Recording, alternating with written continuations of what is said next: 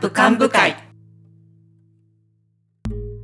ポッドキャストクランプ幹部会をお聞きいただいております皆様お世話になっております大川七瀬ですお世話になっております五十嵐さつきですお世話になっております猫井ですお世話になっておりますもこなですクランプ幹部会は私大川七瀬が司会となりまして時にはクランプ4名で時には選抜メンバーで時にはゲスト様をお招きして創作に関してや好きなもの気になることなど幅広い話題でお送りするつもりのポッドキャストです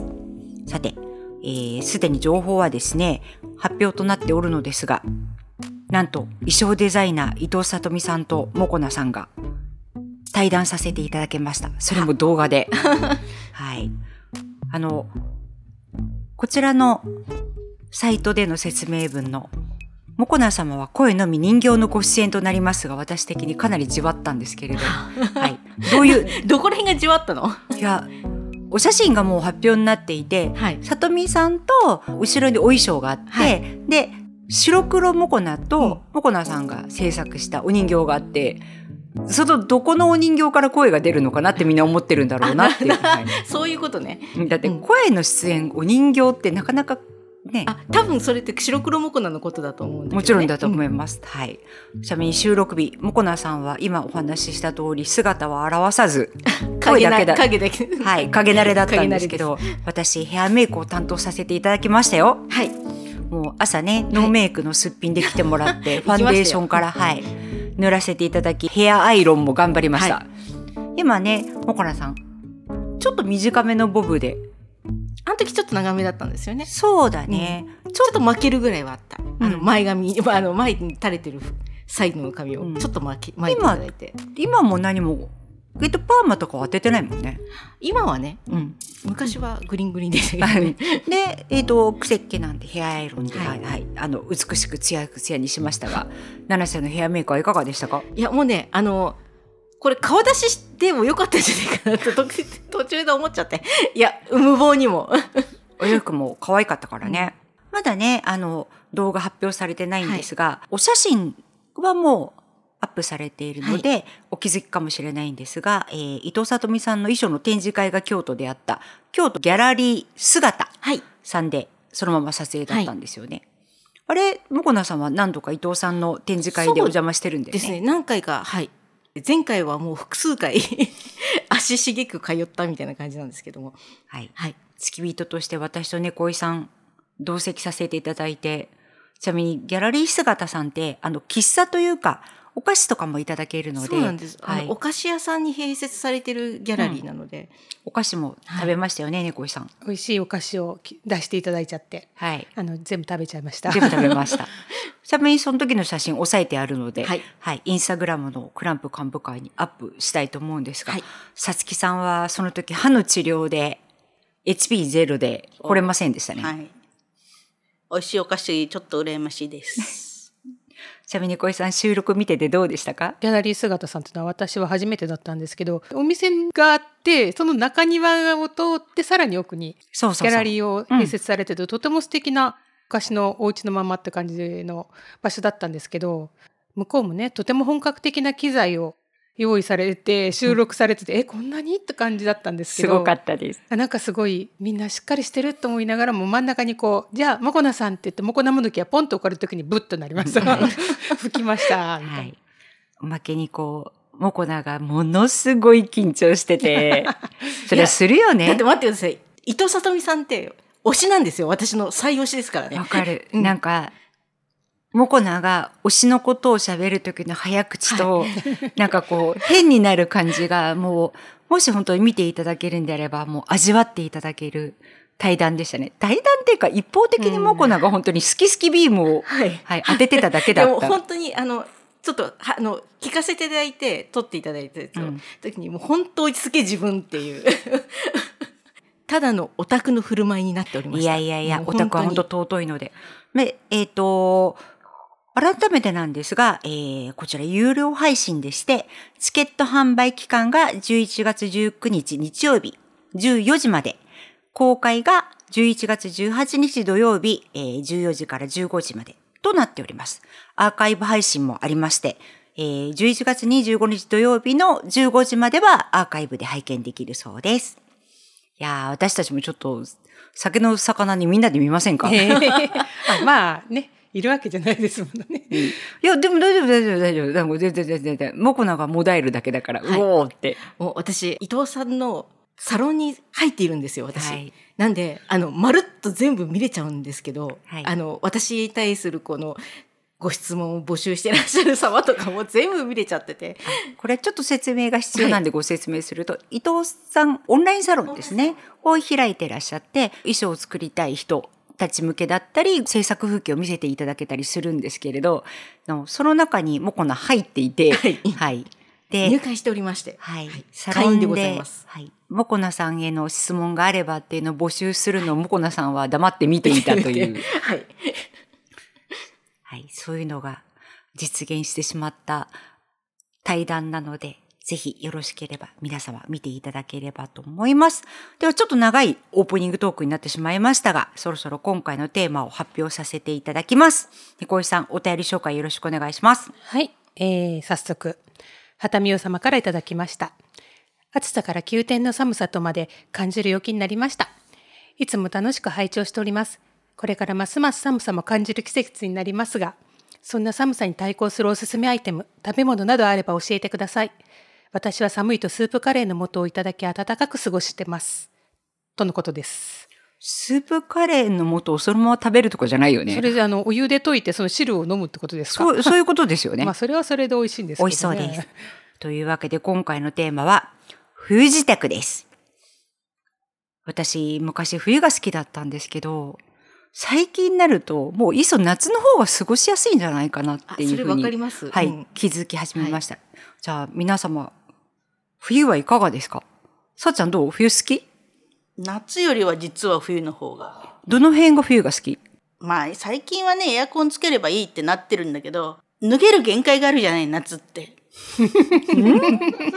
あんまりうち、あの、実家での話なんだけど、エアコンとかがあんまりやらない家だったから、薄着になるしかなかったわけですね。で、その感覚がずーっと過ごして今まで来てってるから、寒い時は着ればなんとかなるって思ってて、夏は脱ぐ限界あるなって思っている私です。もこなさん同は意見がないわ。 同意見がな いわ。そんなことないね。もこなさんいや、はわかんだけど、いや、最近本当に、あの、夏、もう、本当に、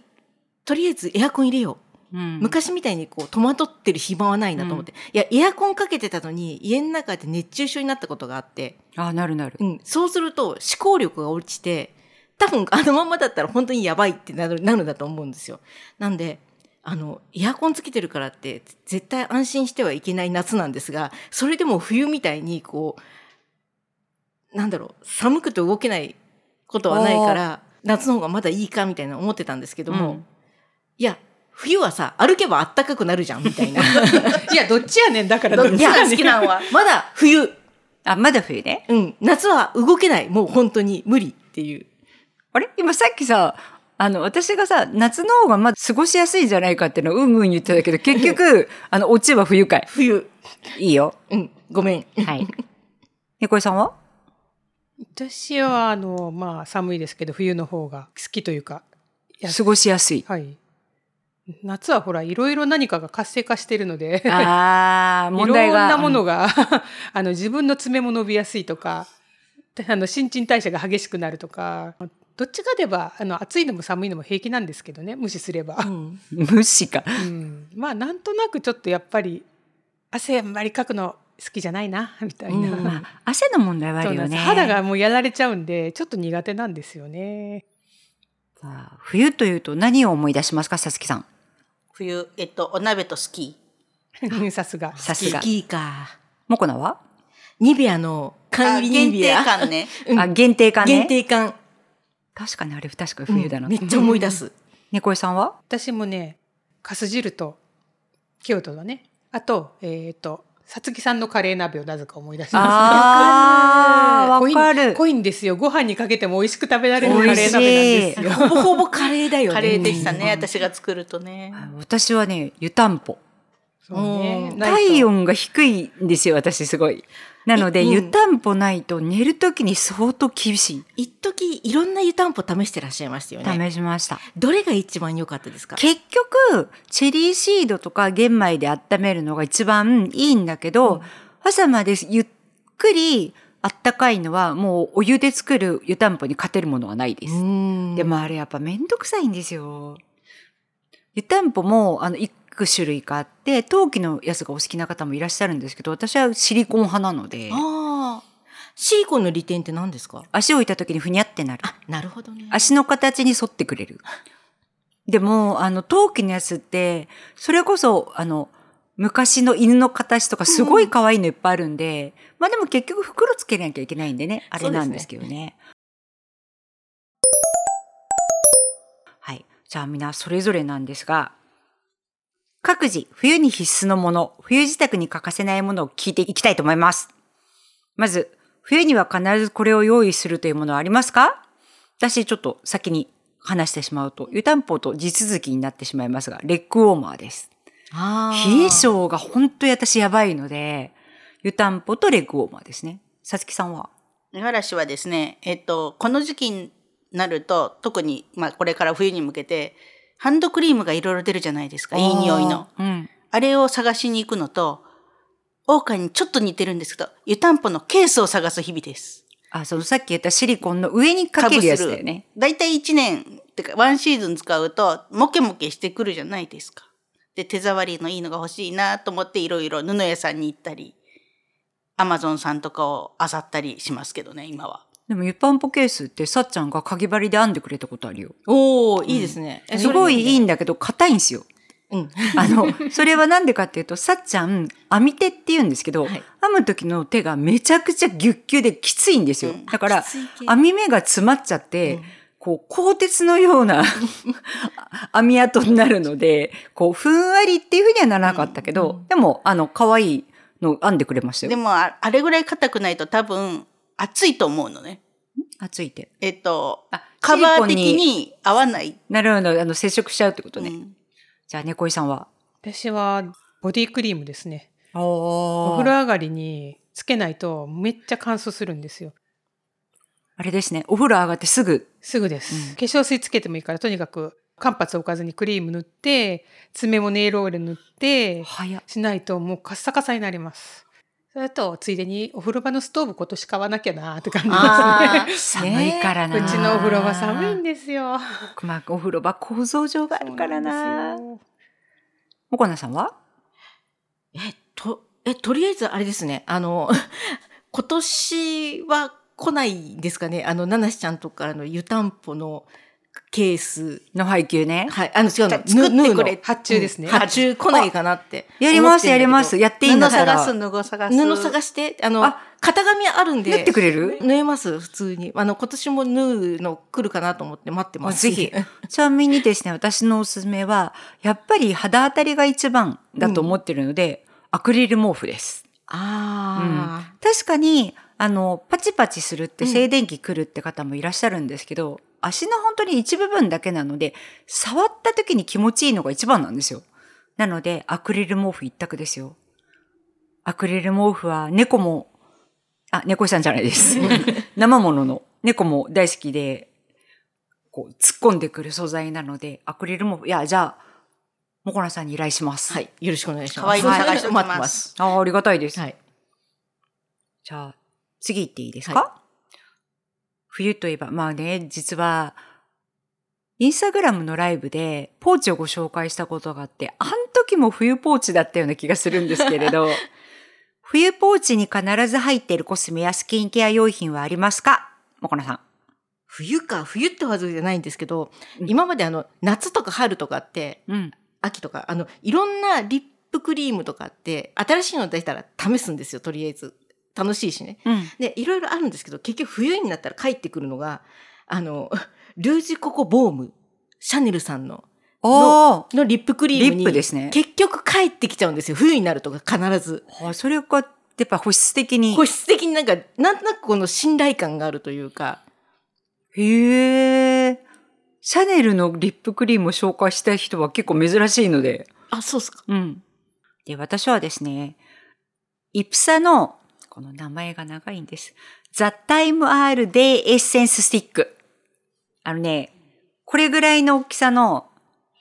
今持ってくるべきだ。あ、あります。お見せできます。これですね。はい。あの、大きいんですけど、こうやってこう練り状になっていて、こうやって手で取ってつけるんですけど、直接つけることもできるんですけど、メイクの前もメイクの後もできる保湿バームみたいな感じですね。これは、あの、お花とか、むけちゃうじゃん鼻の下とか。それが、あの、スムーズに治りますよ。あれ確か、みんな持ってるよね。持ってますうん。あの、テクスチャーがすごく気持ちがいいです。スルスル溶けるんで、あとメイクの絵でもトントントンってやれば、よれずに直せるので、ぜひ、あの、使ってみていただきたいと思います。さつきさん。はい。五十嵐はですね、さっき言いましたけど、冬になると、なるべくちっちゃなケースに入ったハンドクリームを探しまして、うんそれ持って歩いてますね。どっちかっていうとハンドクリームね、じゃあそう。リップはいつも入っているので、年中。じゃあハンドクリームですね。はい。猫井さん。私もあのポーチにハンドクリーム入んないんですけど、 まあ持ち歩くのは当然なんですけどまあリップとネイルオイルは入ってますね。ネイルオイルだよね。本当爪が猫ちゃねん。猫さんはほんとネイルオイルまめに塗るよね。あー本当はさっちゃんもやった方がいいと思うんですなけんどてそう思いま割す。とこうお互い爪が乾燥しやすいたちだから割れちゃうんですよ2枚爪か割れるかで本当必死で割れないように育ててますね。他はえーとね必ず入ってるのはあーリップクリームでこれが最近のあれですねディオールのアディクトリップマキシムマキシマイザーですね。マはキシい。これがあの色があんまりつかないんで便利ですね、乾かないしまあでも保湿に走るよね、冬はうんね。冬走りますもう走ります保湿命ですね、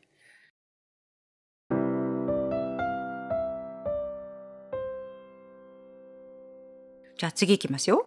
冬というと思い出す作品とか曲はありますか猫井さん。えっとですね冬といってもクリスマスまで一気に行っちゃうんですけどこちらの、えっと、ダンス・トゥ・クリスマスっていうこれ大阪の時にそう聞いてたんですよね。で引っ越す時にちゃんと持ってきて大事に。こう作られたのが1988年なんです よ。はクランプデビュー前。い。だって大阪で聞いてたんだそもうんそうそう。うんそれがすごい好きでやっぱ冬になるとあれ聞きたいとか思って、うんまだ聞くんですけど。びっくりよく持ってたねな。すだごいいや大事に持ってたんですよ。これあれですよ。今度貸してね。うん。 松岡君もああ、はい、入ってらっしゃいますね。なんか冬になると思い出して好きうん聞きますね。いい曲でした。はどいれも曲でし。めったちゃどれも好きな曲ばかりです。さつきさんは私はですね、曲と CM とどっちもつながって私は出てきちゃうんですけど、シンデレラエクスプレス、新幹線のクリスマスの頃の CM とラストクリスマス、あ、ワムの。ワムのあの曲とが一緒に出てきますね。ああ、新幹線のやつは深津絵里さんとか、マキセさんとそうか。そうそう、むっちゃ可愛い。うん、ああ、でも確かにそうだね。ちょっとね、今の方だとわからないかもしれないんですが、新幹線の CM であったんですよね。最終便で帰ったり、別れて、また会おうねってはい、するシリーズだったり。ありましたね。もかなさんはもう、レミオロメンさんの粉雪。 いや、もうとりあえずね、あの、雪が降ったら、ちらっとでも降ったら、みんなのほら、あの、LINE のグループのとこに私が書き込むっていうのやが、るね。芸になっているので、やるね。もう本当に、あの、すいません。ちなみに私はですね、大竹一さんのさらばシベリア鉄 道。あこれ、アランブクバケーションというアルバムの最後の鳥の曲なんですけど、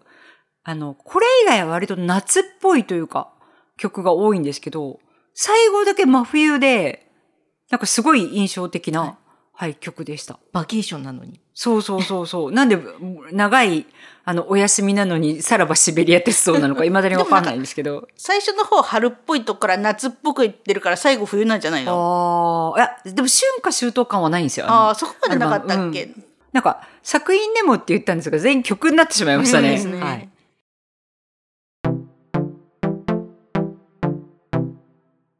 では、冬になると食べたいものは、私はですね、さっちゃんが炊いてくれる大根です。大根の美味しい時期なのでね。はい。だからさっきの本当にカレーのお鍋もそうだけど、スープカレー的な。だから、さっちゃんの料理がみんなちょっ と、割と、はい、印象に残ってんのかな胃。袋掴んでるそう思います。もう何本大根炊いたことかぐらい炊いてるもんね。だからそろそろ本当春になると、さつきの大根も終わりやなって感じ。うん、あの私の味付けよりも大根のお味が落ちてくるからね春になるとそうだね。やっぱりね、冬美味しいうん、お野菜ですもんね。猫井さんは私はね、もうさっきも言いましたがね、カス汁なんですよ。なぜか思い出。コス汁カス汁ってあの、京都だけなんですかそうでもないと思うんいでや、すけあるど。あるあるあるあうる。ん、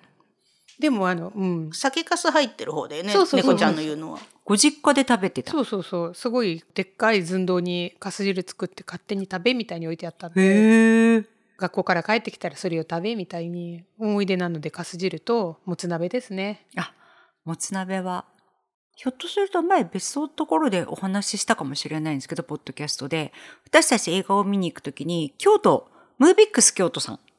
と、えっ、と、二条シネマさんが、えっ、と、やっぱり京都だとね、IMAX とか特に見たい場合は、二条シネマさんで見ているんですけど、二条シネマさんのすぐそばに、もつ鍋屋さんがあるんですよ。はいで、映画を見て、その後にもつ食べに行くので、私は、お家でもつ鍋を食べる文化がなかったので、うんいやないです家では食べてません、だよね 最近の習慣ですねなんとなく冬になるともつ鍋食べたくなるよね。美味しいじゃないですか美味しいです。ねはい。岡野さんはいやもうとりあえずさっちゃんの鍋を食べた良いですさねっちゃんの料理があの胃袋掴んでそるうんでですすねあの普通のお鍋から次はキムチ鍋になってその次がカレー鍋になるとかねだから最初トマト鍋だったりとかしてそトっからマトはキムチの前ですね。前です。ねでそうやってどんどんこう成長していく様がですねだってスープ美味しいじゃん、 美味しいですねはい。その当のさっちゃんはえ私ですか私はね冬といえば白子ですよああ、フグ。白子かフグもいいしタラの白子タタララのの白白子子もも美美味味しいよねく。もこちゃんも美味しいしあくもここがこがタラ持っのてったタラら、さあさあさあさふもこちゃんを塩で焼いたら美味しいああ美味しい美味しいの焦げたとこうが、ん、あ。どうしてもね、フグの白子は食べれる時期とあの場所が限られてしまうので、あれですが、白子か。うんうん美味しいよね。冬やな。って思いますタラのし白子なら私下処理できますあ、ありがとうございます。でも、だったらなんで生子の下処理できないのそそれは飯田さんにあ、飯田先生に。飯田はい先生にはい。はい小説家の飯田先生に、はい先生におい。願いしたいところですちなみに、この冬こんなことがしたいとかありますこの冬うん。五十嵐はですね最近関西も増えてきたようなのでグランピングでファイヤーなところでお酒飲みたいなああ。でもなんか、琵琶湖の近所とかもあるんだよね。近畿は本当に最近増えてきたよね。最近増えてるなんか六甲の方にもできたらしいよ寒そうへーそれは寒そうでもあの下に夜景が見えて綺麗らしいよ昔、星根の富士にお邪魔した時に、グランピング的なものを経験させていただいたんですが、楽しかったです。めっちゃ豪華でした豪ね華あれは手厚いよ、うんうん生まれて初めてに近い焚き火とかそういう火で炙るマシュマロを食べま した。ですよね、うん、甘いもん私あんま食べないじゃん。うんだから、あと、チョコフォンデュも、あーそうだねそ焚き火でね温いめてちくだごさとかね出してくれてこう、はいチョコレートにドボンにすごい美味しかった。でもね戻ってきてからあのガスコンロでマシュマロを焼いたけど、うん味が違ったおーあ薪は違う薪の味はなんか違うんだと思うおー YouTube で拝見する、そういうこう、キャンプの時とかも、皆さん巻きでやってらっしゃるもんね。もこなさんどうですかなんかこの冬やってみたいこととかやりたいこと。 とりあえず今年はいろんなところが秋拝観とか冬のこととかこうお寺さんが考えてらっしゃるようなので御朱印を取りにそれ、あんまり変わらない日常変わらない日常ですがでもいつもよりもちょっと手広くやってみたいなともう少し遠くまで。遠くまで足を運びたいなといいですね。はい猫井さんはいかがですかそうですね具体的にはないんですけど飛行機と船乗ってみたいですねなんか飛行機で行きたいところとか、船だとここに行きたいとこあるいやーあの手段のためには目的を選ばないというでもさやつじゃないですか猫さん昔、うん結構船苦手だったいじゃん。やだからそんな1ヶ月も乗るとか無理ですよ。まあ、2、3日乗あってっていのう。か1泊とあかあるじゃないですかあの九州の方とか、ふうん博多の方とか、最近あ大るよね阪港から出てっていう、あの寝てる間に着いたなみたいなぐらいから始めてください。 あーいい。な本当に船で行って、船で行って何箇所かみたいなのをうん国内で回れるのも最近増えてるから、ああいうの行ってみたいですよね。いいですねちょっと船でそういう旅ってしちゃったことないからやってみたいなと思いますね。あと飛行機がやっぱ久しぶりすぎて乗乗りったいてみたいと思います。まあ特にね、まあ、海外も行ってみたいんですけど、まずはもう毎回言うとるやんって言われると思うんですが、沖縄に行きたい。一応ね、年内カードキャプター桜クリアカード編最終回となっておりますので、いけるはず。行けるはずなの で、うん一回本当にポッドキャスト、旅行先で収録みたいなのもやってみたいですあ波の音とともにはい、やってみたい。出張編ねはい、やってみたいですよね。では、そろそろ終了のお時間となってまいりました。今年は本当に暑かったんでですね、あの、冬がどうなるか。冬はどうなんでしょうね。暑い時はめちゃくちゃ寒くなることが統計上多いらしいんですが、うん、皆様どうか今日のポッドキャストを参考に、冬支度を整えていただいて、良いフルライフをお過ごしくださいませ、とか言いながら、今日誰か参考になること喋った か保湿だ猫けの猫話ちゃしかしん、てな猫いち。ゃんのおすすめ商品は、あでも本当にあのボ、ディは。さっちゃんも本当に、あの、ネイルのオイルは塗った方がいいですよ。うんううんん。ぜひ。ま あねはい。そうい やそう。なんテンション下がってんだいよ。や、結構なんか、物触ってることが多いでもから。それはそれでもね、塗るしかいないんだよね。本当はね。はい。ぜひ、良い冬ライフをお過ごしくださいませ。大事なことなんで2回言いました。では、クランプ幹部会、本日はこれにて閉会です。出席者は大川七瀬。五十嵐さつき。猫い。モコナでした。次回もクランプ幹部会にご出席いただけましたら幸いです。おお疲れ様でした。